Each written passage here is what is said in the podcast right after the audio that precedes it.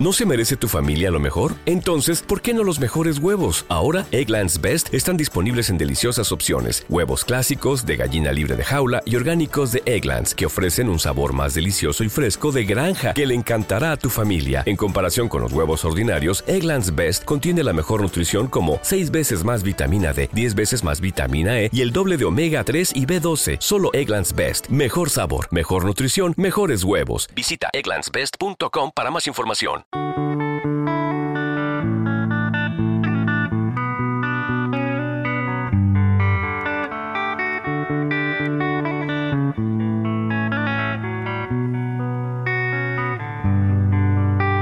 Hola, yo soy Luis. Esto es Sano, Fuerte y Feliz. Hola, yo soy Pablo y en este blog os vamos a hablar de nutrición, deporte, hábitos de vida saludable y sobre todo cómo organizarnos para poderlos llevar a cabo. Pues hola, ¿qué tal? Escuchantes, oyentes. Hoy vamos a hablar de la crockpot o la olla de cocina lenta. Aquí eh, mi amigo Pablo eh, tiene una crockpot y sabe más de este tema que yo. Y hoy vamos a entrevistar, entre comillas, a Pablo y las dudas que tengo acerca de este tema, pues vamos a ver si Pablo me las puede responder responder. Perfecto.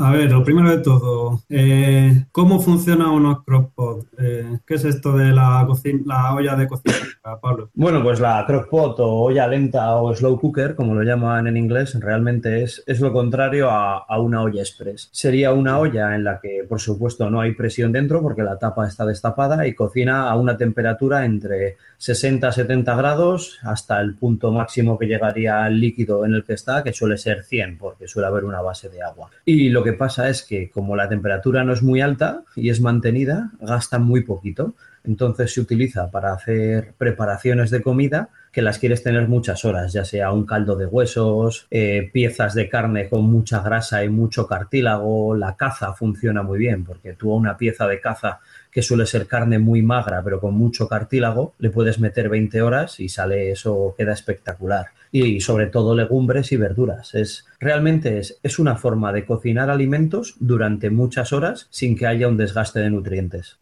Vale, y eh, mira, ya algunas dudas que me surgen. Esto eh, es como una forma de calor repartido, digamos, eh, que digamos que no es como una plancha vitrocerámica, que el calor viene todo de abajo, sino que se reparte por toda la olla o... Sí, bueno, realmente funciona, es una olla eléctrica, se podría decir, porque no está puesta sobre, tú la enchufas al enchufe, nunca mejor dicho, y, y lleva una resistencia que lo que hace es calentar por los lados, más que por abajo. Pero bueno, como está tapada y suelen tener dos velocidades, lenta o rápida. Empiezan a una temperatura bajita y van subiendo muy despacio progresivamente hasta, hasta un momento de 100. Sí que, sí que llega a hervir pero la temperatura sale por los lados, no por abajo. No se suele quemar el fondo. Hay más posibilidades si la pones algo dos días, como se puede hacer con un caldo de huesos, pero si, si metes una carne y la tienes dos días, que nunca lo harías, sí que se te podría quemar un poco por los lados, pero nunca por el fondo. O sea que es como un calor uniforme repartido a lo largo de toda la olla, ¿no? Sí, Sí, la temperatura es más homogénea, a no ser que metas una pieza como un redondo de ternera, que es una pieza muy densa, entonces sí que tendrías que tener un poco en cuenta la temperatura dentro de la pieza, pero cuando metes carnes troceadas o verduras, la temperatura va a ser homogénea durante todo el rato, o progresiva más que homogénea empezaría en eso, a unos desde cero, iría subiendo hasta que llega a los 100 grados, pero con destapar un poco la tapa te bajaría automáticamente la temperatura, aunque nunca quieres eso. Sí, a mí una cosa que me llama la atención de la Acropod eh, es que me parece que gasta bastante menos energía eléctrica eh, en comparación con eh, un horno que funciona a base de resistencias o una placa vitro. E incluso leí datos y lo que gasta una crockpot en comparación con una, una vitrocerámica pues gasta eh, como un mechero. O sea que desde el punto de vista de gasto eléctrico.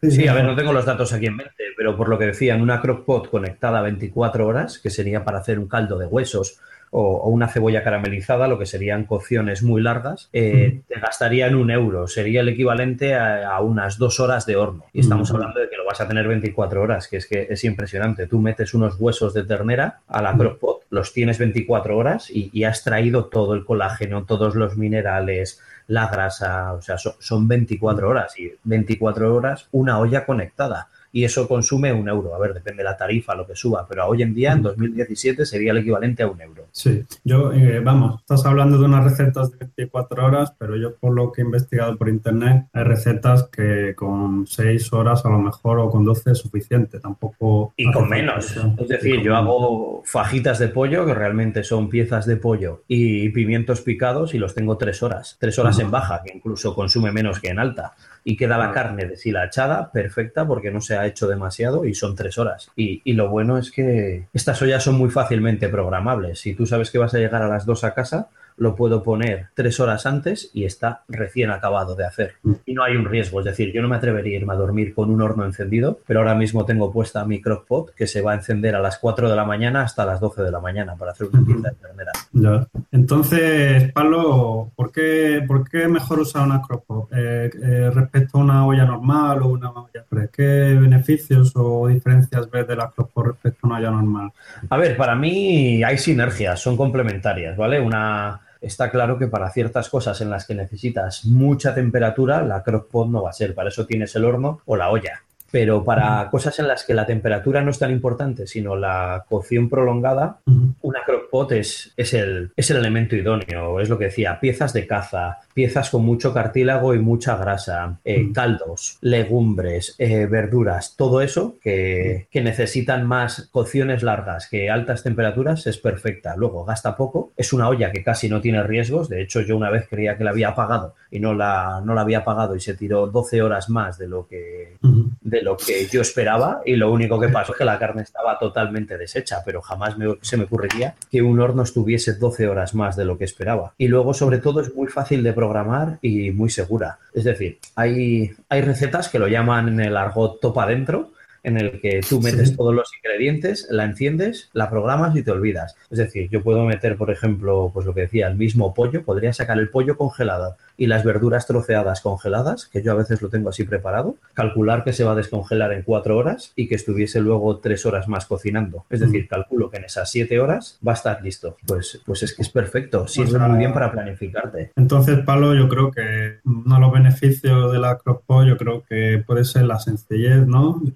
Lo acompañada de una cocción lenta. Sí, es decir, es el, la sencillez, el bajo riesgo, el poco gasto y a nivel nutricional tiene un beneficio muy alto. Siempre cuanto más alta es la temperatura, más destrucción de nutrientes y se podrían crear más, más componentes tóxicos. Es decir, el sabor, muchas veces el sabor que, que tenemos de la carne a la parrilla, eso es porque se han creado benzopirenos y necesitan grasas y altas temperaturas. En una olla no se suelen pasar, en una olla lenta no se suelen pasar de 100 grados. Luego, el, el riesgo de compuestos tóxicos, a ver, que son tóxicos relativamente, porque como es un día barbacoa no te vas a morir o 100 días pero se van acumulando y todo suma y aquí reducirías. Es como el riesgo de que se pierdan vitaminas o, o compuestos que se degradan con la temperatura, sí. aquí es menor para ciertas cosas. A ver, también está claro que si lo tengo 24 horas siguen desapareciendo, pero, pero nunca voy a llegar a la destrucción que se generan a, la, a los 200, a los 300 grados. Sí, digamos que un calor mantenido es menos agresivo con los nutrientes que algo a altas temperaturas, aunque sea en un sí. plazo más corto, ¿no? Siempre se ha dicho que el cocinar al vapor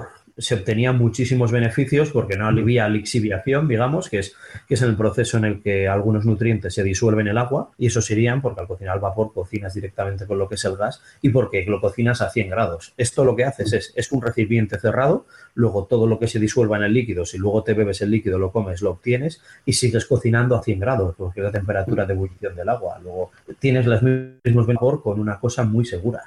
Sí, eh, el, lo que sí eh, queda para otro capítulo, otro podcast que podríamos hablar más adelante, pues la importancia de ciertos eh, alimentos que tenemos un poco abandonados, que es como pues lo, cocinar con huesos, con cartílagos, que también sí, son sí, una, claro, serie de, de una serie de nutrientes que hemos abandonado un poco de nuestra dieta y sería una forma también de recuperar esa, esas, eh, como digo, nutrientes que realmente necesitamos, pero que los estamos dejando un poco de lado. Daría para un post entero, pero lo que es la capacidad de extraer ciertos, ciertos nutrientes, por decirlo, ciertos elementos de los alimentos, como serían sobre todo los tejidos conectivos, el cartílago, el colágeno que se puede extraer de los huesos, de las manitas de cerdo, de las orejas, de la piel. En estas cocciones prolongadas es, es espectacular. Cuando yo hago caldo de huesos y le meto unas orejas de cerdo, una manita de cerdo añadidos a los huesos, el caldo de huesos que obtengo va tan cargado de, de estos micro, micronutrientes, por decirlo de una forma, que los Sí. labios se te quedan pegados de, de lo denso que es Sí. en, en colágeno. Ya, ya, ya, ya. Y, y yo quería añadir también, Pablo, que es que esta forma de cocinar de lenta, sosegada, pausada, yo creo que tenemos que recuperar un poco el arte el- por la cocina, por volver a la cocina, por eh, cocin- cocinar, por mirar, mirar más los alimentos y, y luego realmente no es tanto tiempo, es organizarse un poco de, oye, ¿qué voy a hacer ma- mañana? Voy a sacar de- del congelador lo que tengo, voy a sacarlo del frigorífico y simplemente con un poco de antelación se puede uno organizar bien y sobre Es- todo recu- recuperar el arte por la comida. Para mí tiene dos puntos. Por un lado, con una buena planificación te permite cocinar uno o dos días del fin de semana y tener comida para toda la semana, incluso si congelas para más de una semana. Y por otro lado es volver a, las, a la forma de cocinar histórica. Ya no digo desde nuestros abuelos o bisabuelos que cocinaban, sino en la época paleolítica que tanto se habla, comíamos o cosas crudas o cosas que se ponían directamente sobre el fuego, o hay un montón de estudios que se utilizaban estómagos de animales para, para hacer a modo de olla y en el que servían las cosas, porque si tú coges el estómago de ciertos animales y se llena de agua, la temperatura de 100 grados que se alcanza no permite Sí. que se disuelva y, y en el fondo hace, pues en la época paleolítica se comían muchos guisos, esto es un poco imitarlo, es decir, es comer los alimentos con cocciones prolongadas en, en forma de guiso. Claro, claro, claro. Y hay que enten- entender que este tipo de cocina es algo que estamos ya adaptados, estamos ya preparados. Claro, y que extrae, o sea, y que permite, o sea, una gran parte de la evolución que hemos tenido es, es el utilizar la temperatura como forma de predigerir los alimentos, por decirlo, de, de extracción de nutrientes, de ablandamiento de alimentos, y esto es- lo estamos imitando. Estamos Claro. minimizando el riesgo de degradación de nutrientes y de creación de tóxicos y a su vez facilitando la asimilación de un montón de, de nutrientes. Vale, vale. Pues mira, Pablo, has convencido. Creo que me voy a comprar una, una crockpot. Llevo ya tiempo dándole vueltas a la en que lo necesito, y, pero me surgen muchas dudas. O sea, hay, los hay que tienen reloj, otros sin reloj, lo que no son de cerámica, otros que son de metal, de distintos tamaños. eh, no sé, ponnos un poco de luz. eh, ¿Qué me recomiendas. Pablo? Hay de todo. A ver, la crockpot parece ser que, que se ha reinventado, digamos, en Estados Unidos, no sé si era en los años 70. Era una forma de que las amas de casa pudiesen cocinar sin tener que estar pendiente todo el día en la cocina. En los años 70 está claro que no eran digitales, eran analógicas. Por eso hoy en día tenemos la opción digital, como podría ser una Thermomix o algo así con un montón de botoncitos, o la opción analógica clásica, que realmente es una ruleta en la que pones off o baja, media o alta, dependiendo de la crockpot. Son tres velocidades. La media sería de calentamiento, la baja es una velocidad de, que va subiendo la temperatura muy poco y la alta sería, pues, para, por ejemplo, para legumbres, donde necesitas que llegue cuanto antes a, a los 100 grados. Luego, eh, las digitales tienen el reloj, las analógicas no tienen el reloj, pero se puede comprar fácilmente un temporizador de enchufe, como los que se utilizan para las casas, para poner una bombilla o para los niños para la noche, para que esté encendido dos horas y luego se apague. En cuanto a los materiales, pues suele haber cerámicas o metálicas. Ahí ya depende de la persona y de los gustos que quieran. Las metálicas suelen ser sobre todo de aluminio con una capa, con una capa protectora del aluminio. Y las cerámicas es, pues, es una olla de, de barro, digamos, que lleva por fuera un recubrimiento esmaltado. Tienen sus pros y sus contras. La cerámica es, es muy dura, pero en el momento que hay una caída se suele romper. Y luego es muy, mucho más pesada como olla, porque, porque es barro. La, la que tengo yo, que es, es metálica, no pesa nada, es una, es una maravilla. Pero claro, algún día que he cortado algo dentro y el cuchillo ha tocado las paredes, lo, lo raya. Ahí también hay, hay que ver lo que quieres. Yo estoy con mi primera olla. La gente, los verdaderos expertos de este tema, tienen hasta cinco ollas de diferentes tamaños y formas. Y hablando de tamaños, pues las hay desde un litro y medio, por lo que yo he visto, ya iba subiendo a 2, 2,5, 3,5, 4, las hay hasta de 8 litros. Sí. Ahí dependiendo, para una familia como la mía, que somos dos adultos y dos niños pequeños, con una de tres y medio, si la lleno hasta arriba, me da para hacer comidas en las que hacemos 8 o 10 comidas y me da para congelar la comida para otro día, si la lleno bien. O sea, por ejemplo, para hacer un cabecero de lomo, un entrepecho de ternera, carne guisada, llenándola bien, son 3 litros y medio de comida, que es, es una barbaridad de comida. Y más teniendo en cuenta que esta olla, todo el agua que le metes, todo el líquido que le metes, para igual un 5 o un 6%, no lo tengo calculado, pero muchas veces como te pases añadiendo agua te queda muy disuelto. O sea, que digamos que, mm, menos de 3 litros sé que podría, sería ya poco, digamos, ¿no? Y a lo mejor ya más de 6 litros sería por ya demasiado, ¿no? en cuanto a tamaño. Si quieres, para una familia, para una familia estándar, digamos de dos adultos más uno o dos niños o simplemente dos adultos, yo aconsejaría de tres y medio para arriba. Es decir, ¿te puedes comprar una de 8? Pues sí, pero sobre todo si te vas a centrar mucho en el caldo de huesos, porque en el caldo de huesos son cocciones en las que metes un montón de huesos que van a soltar cosas, pero que los huesos es algo que vas a desechar. Yo de mi olla, cuando hago caldo de huesos, llenándola hasta arriba, sacaré, teniendo en cuenta que luego tiras los huesos o los retiras, sacaré como litro y medio, dos litros. El resto son los propios huesos. Tres y medio a cinco es el tamaño ideal. Sobre todo si te quieres planificar y organizar y poder, y poder congelar. Yo congelo siempre. Cuando hago caldo de huesos, lo, reduzco un poco luego y lo, lo guardo en porciones. Sí, un poco lo que comentabas al, principio, que eh, lo ideal sería el sábado o el domingo, dedicar un rato a la crockpot y ya tenemos comida para varios días durante la semana. Sería planificar, porque si vas a hacer un caldo de huesos lo puedes poner, o sea, el caldo de huesos yo lo tengo dos días, ¿eh? un día solo con huesos y otro día con lo que serían carnes que he añadido, recortes de verduras, con todo lo que me ha sobrado. De hecho, hay veces que he hecho chili con carne y me sobra y lo tengo ahí para que le dé más sabor. Sería, sería algo bastante ecológico pero cocina de recuperación. Recupero todos los recortes que he tenido, los tengo cociendo, extraigo sus nutrientes y con lo que me sobra quito las partes que no serían comestibles y hago un puré, porque tengo una de mis hijas que todavía come puré o incluso para nosotros. Yo no soy muy de puré, pero mi mujer sí. Es decir, sería la, auténtica comida de, de, recuperación. Pero si no vas a hacer algo que te lleve dos días, como es el caldo de huesos, pues mira, yo ahora la pieza que tengo, que es un entrepecho de ternera, va a estar ocho horas y cuando acabe el entrepecho de ternera voy a hacer bacon casero, que lo hago en tres horas. Es decir, en, el fin de semana puedo cocinar La crockpot la tienes funcionando allí a pleno rendimiento, 24 horas, Sí, no, a ver, la suelo tener dos, tres días a la semana siempre, sin parar, pero claro, también tengo que tener en cuenta que cuando hago cocciones grandes, por ejemplo, o asados, como podría ser un cabecero de lomo, suelo comer, hacer una comida y congelo, porque es una... Tengo también en cuenta la facilidad de los alimentos que yo cocino, cómo se pueden de perdurar en el tiempo congelados. Las verduras no son agradables de congelar, pero las carnes sí. Entonces hay que tener eso en cuenta y también el tamaño de tu frigorífico. Si tuvieses un arcón congelador, pues sí, igual puedes cocinar mucho más de lo que yo hago, pero yo no tengo esa capacidad. Ya, ya. Y Pablo, ¿nos recomiendas alguna marca en concreto a la hora de elegir una crockpot? Marcas hay de todos. De hecho, Crockpot es una marca. Es la marca más famosa y es la que lo he conocido. Pero vamos, las más conocidas serían Crockpot, San Ignacio, Morphy Richards, Andrew James. Hay miles de marcas. Todas son iguales de buenas. Lo que pasa que lo que tienes que tener en cuenta es que cada una va a su ritmo. Es decir, no cocinas la, el, la cocción que obtienes con una crockpot durante seis horas en baja puede ser diferente de la que obtienes con una Morphy Richard o con una Andrew James. De hecho, hay tablas comparativas en Internet para que te puedas hacer una idea, porque hay algunas que son muy lentas, otras más rápidas, depende del grado, pero no hay una que sobresalga sobre las demás. Crockpot tiene el nombre, fue la pionera, tiene la fama, pero, pero cada una tiene su estilo. En Amazon, si buscas Crockpot, sale mucho Russell Hobbs, no sé si... La Russell Hobbs, sí. No sé si lo has dicho antes. No, no lo había dicho, pero sí, son, sobre todo, es que son marcas americanas, inglesas. La única que no sería sería la San Ignacio, que no sé si es italiana o española, pero Russell Hobbs, Murphy Richard, Andrew James, Crockpot, hay, miles.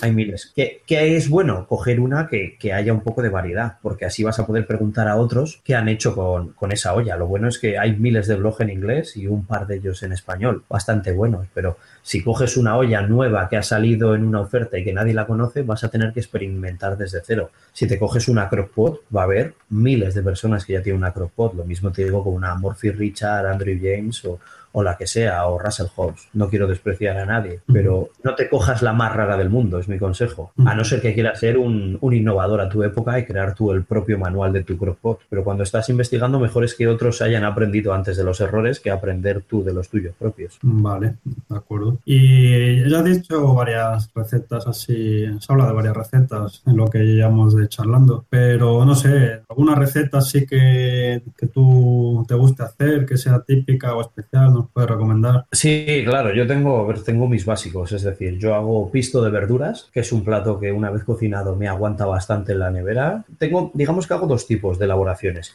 Por un lado hago bases de carnes, es decir, como podría ser un entrepecho de ternera o cerdo o pollo, lo que sea, con muy pocas verduras. Y por otro lado hago verduras de acompañamiento como una cebolla caramelizada, pimientos confitados, pisto, chili con carne, diferentes platos. Sobre todo los platos de verduras no soportan bien la congelación, luego una vez que los hago son para comer en el plazo de una semana. En cambio, los platos de carne intento que sean lo más grande posibles para comer durante uno o dos días y el resto lo congelo. Pero vamos, se podría decir, platos de carne, pues hay miles. Yo no me he atrevido todavía con los de pescado porque estoy probando y sobre todo se hacen muchas confitados en aceite, pero un cabecero de lomo que para hacer el famoso pulled pork americano, que sería cerdo desmigado, la cochinita pibil mexicano, muchos de los platos típicos mexicanos como tacos al pastor o cochinita pibil o los guisos con los que se hacen los tacos y las fajitas salen espectaculares. Luego, por ejemplo, eso está en internet, ¿no? Si busco la receta, me lo encuentro fácilmente. Sí. A mí me gusta mucho un plato húngaro que se llama el goulash de ternera, que sería como una sopa densa de tomate con, con ternera y con pimentón ahumado. Sale espectacular y eso es un plato que sí que lo congelo y sobre todo el caldo de carne. Es decir, yo hago mucho caldo de huesos, de verduras, de carnes, de pollo, todo eso, mm.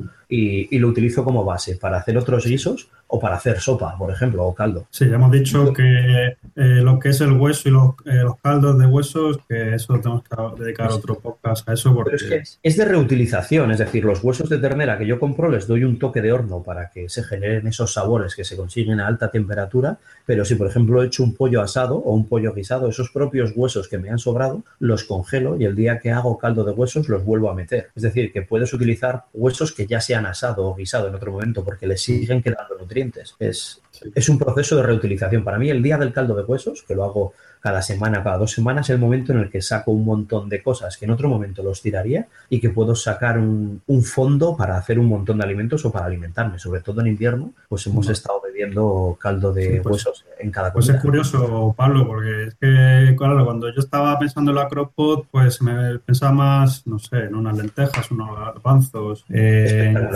unas cremas de verduras, pero me estás diciendo unas recetas que, claro, me, me están dando ganas de investigar, de buscar recetas y me están dando ganas de entrar a la cocina. Pero yo hago crema de verduras. Es decir, el día que hago caldo de huesos, meto en una especie de bolsas que hay un montón de verduras, de las judías verdes, eh, calabacín, zanahoria, calabaza y lo que hago cuando ya están hechos los saco y lo bato, pero aún así el agua en el que los he guisado o, cocido ha cogido el sabor de esas verduras que muchas veces si por ejemplo vas a hacer unas judías verdes te pueden soltar mucho líquido o cuando cueces unas acelgas sueltan mucho líquido, es decir, aquí estás reaprovechando todo ese líquido. Sí, sí, lo utilizas como, como se hacía antes en los grandes en los grandes no se, pierde no, no, se pierde micronutrientes. Estos micronutrientes. No, no, hay. Claro, es lo que se llama en química lixiviación, que es pérdida de nutrientes por la acción del agua. Aquí no existe. Claro, claro. Vale, pues eh, mira, Pablo, eh, mañana tengo unos invitados en casa y tengo un pollo en el frigorífico. Está desmenuzado en varias piezas, pero es un pollo entero. Y había pensado en ponerlo en la crofot. ¿Tú me puedes recomendar, puedes recomendar alguna receta para el pollo? El pollo es algo que hay que tener cuidado, porque es una carne que si le metes mucha temperatura se te va a deshacer, se te va a quedar como pues, lo que llaman pulled pork o carne desmigada. Es decir, tienes que mirar un poco qué receta vas a hacer, cómo es tu pollo, porque no es lo mismo un pollo normal que un pollo de corral, dependiendo la, la dureza que sea la carne. Cuanto más dura es la carne, más tiempo, ¿vale? Pero sobre todo el pollo queda muy bien guisado con unos pimientos, con un poco de patata, con un poco de cebolla. ¿Qué hay que tener en cuenta? Si, en cuenta, si sueles cocinar con alcohol, es decir, echándole un chorro de vino o un chorro de coñac, la crockpot le cuesta un, tardo, un rato en llegar a los 100 grados. Luego, a veces es mejor esas bebidas, hacer un pequeño sofrito en una sartén, darles fuerte en el fuego para que evaporen el alcohol y luego echarlo, porque si no la comida absorbe el alcohol antes que le dé tiempo a evaporarlo y tienen un punto, un sabor alcohólicos esos alimentos si lo haces así. Es decir, también hay dos tipos de cocciones, lo que llamaríamos el top adentro, que cojo todo, lo meto y me olvido, y las cocciones más elaboradas, en las que hay que dorar las carnes, hay que sofreír las verduras, hay que reducir un poco las salsas alcohólicas para que se evapore el alcohol. Va a ser tu primer pollo, yo no me complicaría, haría un pequeño sofrito con pimientos, con cebolla, con ajo si te gusta. Eh, las patatas las cortaría finitas y luego metería el sofrito con el pollo crudo adentro, con las patatas y lo programaría tres horas. Sí, un topa adentro, como has dicho, ¿no? Un topa adentro sí, pero sofreiríamos un poco las... Ah, para que vale, un poco más del sabor y la textura. Ten en cuenta que las verduras en tres horas te pueden quedar bastante deshechas, pero te va a quedar un pollo espectacular, porque sobre todo la piel del pollo va a soltar todo su colágeno, se va a deshacer parte de la grasa del pollo, porque son tres horas bastante cañeras, y, y te queda una salsa muy ligada, muy densa. Vale, vale, vale, perfecto. Vale. Y Pero eh, vamos. entonces, lo que- Estos son consejos, son en recetas, internet está lleno. En recetas, en recetas hay miles. Quiero decir eso, ¿algún- ¿me recomiendas algún libro de recetas o directamente internet? En Internet, te aconsejo que, que busques en Internet. Hay varios libros, en español sobre todo hay dos. Hay uno que se llama, es el de Marta Miranda y que es, pues es la, la principal, la que creó el blog de Crockpotting y es la que más ha creado en español recetas y luego tienes todos los post americanos, sobre todo norteamericanos, es decir, en inglés. En inglés tienes de todo, pero nosotros no somos tanto de roast beef, pero, Pero hay, hay muchísimos. Pero bueno, yo más o menos en inglés, pero no sé si para una receta de cropo me, me defendería. Mi, mi nivel de inglés no es lo suficiente. Quiero decir que yo creo que casi me tiraría de cosas en castellano. Sí, sí, claro, está, está claro. Con casi en internet hay mucho. Hay, hay dos libros bastante grandes. Uno se llama La olla lenta regional, que este sería de es de María, espera, no me acuerdo ahora cómo se llama. Se llama María, la autora. Y luego el otro es, si lo pones en internet, sale La olla lenta regional, María del Pozo. Y luego tienes el de Marta Miranda, que se llama Cocina con Slow Cooker. Ajá, ajá. Pues mira, Y tengo con también, estos dos. Dime. tengo también el frigorífico que me ha llegado unos callos y creo que voy a hacer el- los típicos callos eh, de toda la vida. Eh, Puedes incluso hacer callos con garbanzo. Sí, sí, sí, mi idea era hacerlos con garbanzos. Es, es espectacular, ese plato es espectacular. La casquería y las piezas con mucho tejido conectivo, con mucho cartílago, es lo más, lo que mejor agradece una crockpot. Ajá, vale, pues ya tengo un par Y de vamos, si, si tuviese sangre fresca, puedes hacer, puedes coagular la sangre y comer sangre con patatas o sangre con tomates. Eso es algo que en mi zona en Burgos se come muchísimo y, y queda espectacular. Pero lo que tú dices, unos callos, hígado, eh, lengua, careta de cerdo, piel de cerdo, piel de pollo, todo lo que es piel, tejido, conectivo, eso, cartílago, huesos, es súper agradecido. Por ejemplo, ¿qué no metería en una crockpot? En una crockpot nunca metería un lomo, un solomillo, un entrecot, no. Son piezas que agradecen muy bien la plancha, que agradecen otro tipo de cocciones, pero son piezas muy magras. La crockpot agradece los cartílagos, los huesos, las gelatinas, la grasa. Una carrillera, una carrillera, por ejemplo, Espectacular, espectacular. Pero, ¿ves? La carrillera es una cosa que no se lo aconsejaría en las primeras recetas, porque la carrillera suelta muchísimo agua y se reduce. Yo compré un kilo y medio de carrilleras creyendo que me iba a dar para seis personas y nos quedamos silbando, porque se reduce a la mitad de tamaño, que es algo que no lo sabía, no lo había tenido en cuenta en otras cosas. Pero Vale. en cambio, soltó toda la gelatina que tenía y la salsa fue espectacular. vale, vale, vale, pues también lo tendré en cuenta. Pero sí, sí, vamos, carrilleras es, es un plato. Lo que te decía, carnillera, carne para guisar, vamos, yo hago carne para guisar en grandes cantidades, porque no, digamos que la crockpot, la plancha y el horno serían para carnes de primera y la crockpot serían para carnes de segunda. Es la forma de transformar una carne de segunda en un plato de primera. Mira Vale, qué bien ha quedado. vale. Sí, sí, sí. Vale, pues eh, la verdad que me has aclarado bastantes cosas, Pablo. Tenía muchas dudas y tenía ganas de conocer este mundillo y me voy a meter de lleno a ello. No sé si hay algo que quieras añadir, Pablo. Nada, es, yo creo que la crockpot, para los que llevamos una alimentación evolutiva, paleo, incluso cetogénica, es un gran aliado, porque es una forma de, para que te hagas una idea, de condensar las salsas, de hacerlas más densas sin tener que añadir harinas, que muchas veces no queremos añadir, o esos hidratos de carbono o el gluten que se suele añadir en la harina. Es, es el gran aliado para la gente que llevamos una alimentación diferente. Sí, que muchas veces hay unas salsas que se espesan y le ponen un poco de harina para que espese la salsa y realmente... Para que ligue, Eh, para que se espese, sí. Claro, pero realmente si la misma carne o el mismo hueso ya suelta su propia esencia, no hace falta eh, meter algo para que la salsa quede más, como dices tú, más ligada, más espesita. Mira, para que te hagas una idea, cuando un plato en crockpot se enfría, la salsa se vuelve sólida porque la gelatina se solidifica. Eso no te pasa con muchas otras salsas porque suele ser un líquido al que le has añadido una harina. Pero aquí, Claro. como has traído todos esos nutrientes, se queda sólido. Es la demostración de que ha funcionado bien el proceso. Claro, Por claro. eso creo que para los que queremos comer de una forma más sana, es nuestra aliada perfecta.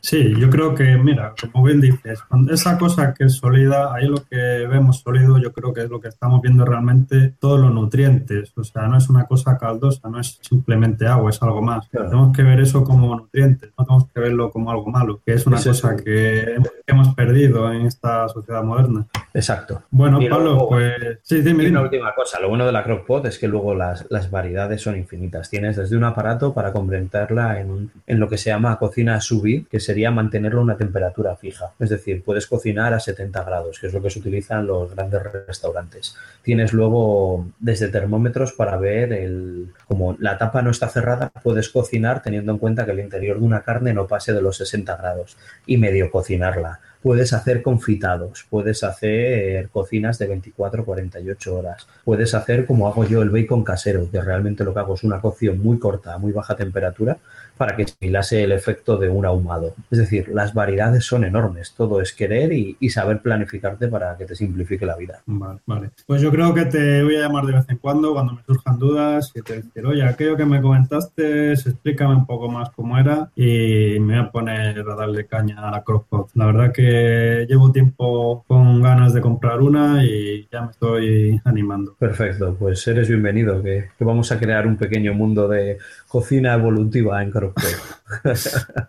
Perfecto, Pablo. Bueno, Pablo, pues muchas gracias. Nos despedimos aquí y... seguimos hablando. Muchas gracias a ti por darme la oportunidad de hablar de micropot. sí, sí, sí. Aquí yo creo que yo he sido el primero en aprender. Espero que nuestros oyentes también. Pues Venga, un abrazo, Pablo. Otro. Hasta luego. Hasta luego.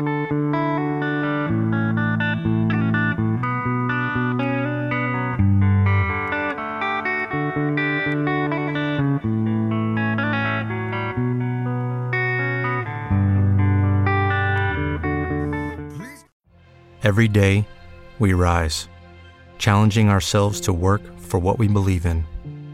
At U.S. Border Patrol, protecting our borders is more than a job, it's a calling.